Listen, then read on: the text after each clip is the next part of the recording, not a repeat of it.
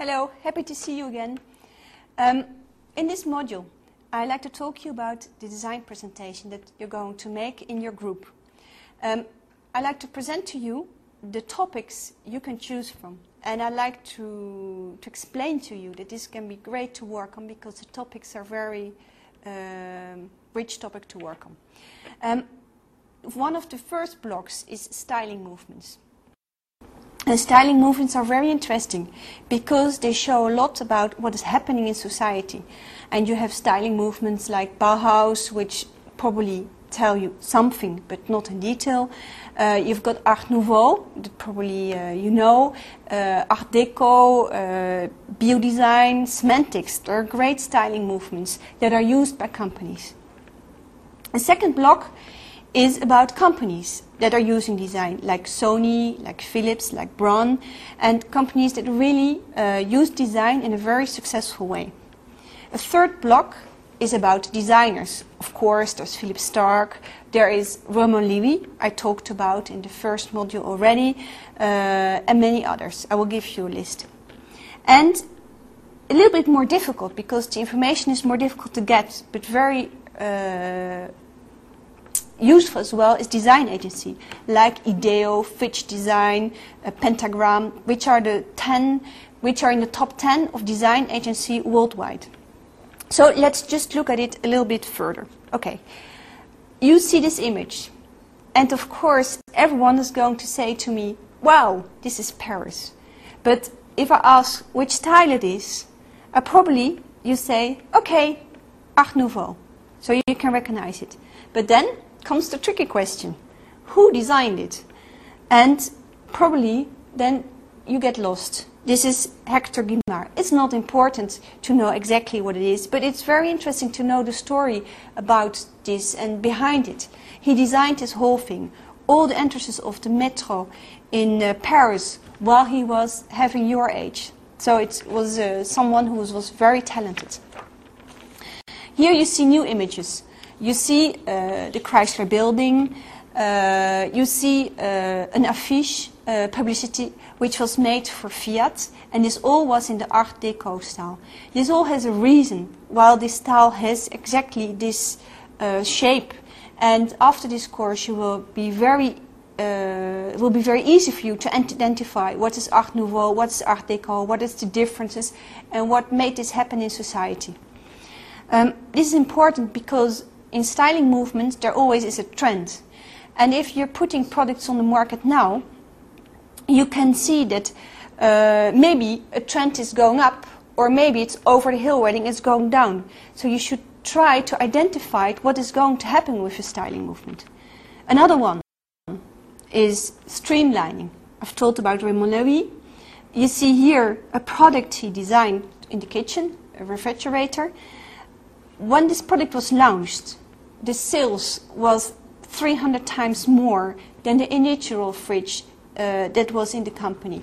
And this was in the 40s, and the company really recognized uh, that it was the design, the pure aesthetics of it, that made this product so very successful. Next to it, the streamlining car, so that helps you a little bit more to understand what streamlining is.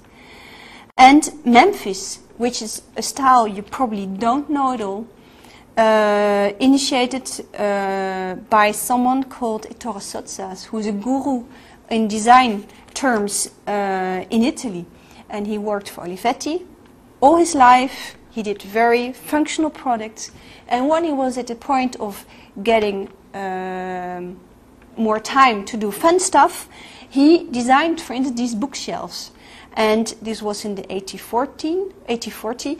This bookshelf became uh, suddenly very known worldwide, and it didn't take one year for Japanese designers to work in the same style, which compared with movements like arts and craft or arts nouveau would have taken 20 years or 10 years before others worldwide going to work on it. It, it, it shows how, how powerful this can go now, or days, with normal communications, and the influence this can have in companies, and it can go very fast.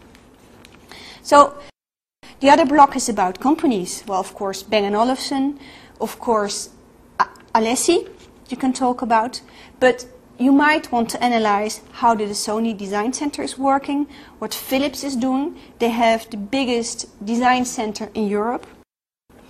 Um, Renault has got a great design center, taking a lot of risks in design, and it's a very interesting company. Or you might like to compare it with what Peugeot is doing, who is having another design strategy, but which is very important for the company too. Artemide, which is one of these Italian companies, are doing very successful product design. This company is in lighting, and of course the Swatch Group. And with all the subjects I propose to you, it's open to you. You can propose me other subjects too, as long as it is, uh, as, as, long as we're talking design. Um, when we're talking amazing products, you might like to choose about analyzing the Beetle, which is hugely interesting.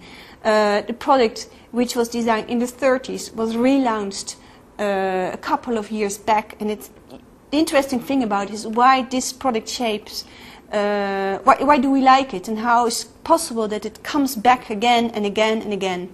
The same thing with the Porsche 911, which is really a classic, almost ideal car shape, or the Citroën DS that did a huge um, sales at the first day when it was introduced uh, in Paris, or the iMac, we've talked about it already, or whatever you can find about products that you find amazing because they had huge success, because you simply like it. In the designers, the next subject, you can probably talk about Philippe Starck, about Raymond Loewy, about Gaudi in, Par in uh, Barcelona, uh, Michael Graves, uh, Michel Thonet. I will talk about a little bit more about it in the next one of the next blocks because this is just very interesting uh, furniture uh, business. Alberto Alessi and many others that you find on the list that you find on the on the e-learning site as well. So this list, I just show it to you. It will be on the site and it contains uh, many, many more subjects than I'm able to tell to you now. Okay? Um, agency, I said, okay, there's Ziba. We will do a case uh, about IDEO because it describes how this agency works. In IDEO is one of is the first one uh, on the top uh, design agency in this tremendously creative uh, company, Fitch, Pentagram, or you can take uh, one of the Paris ones like Carré Noir or Dragon Rouge. Okay, so the difficult thing is to pick out a subject of this huge list of subjects. So now what you're going to do with it. So once you've decided with your group what you're going to work on, you prepare a 20 minutes presentation. You make it great with PowerPoint. You make it very interesting for the others to look at.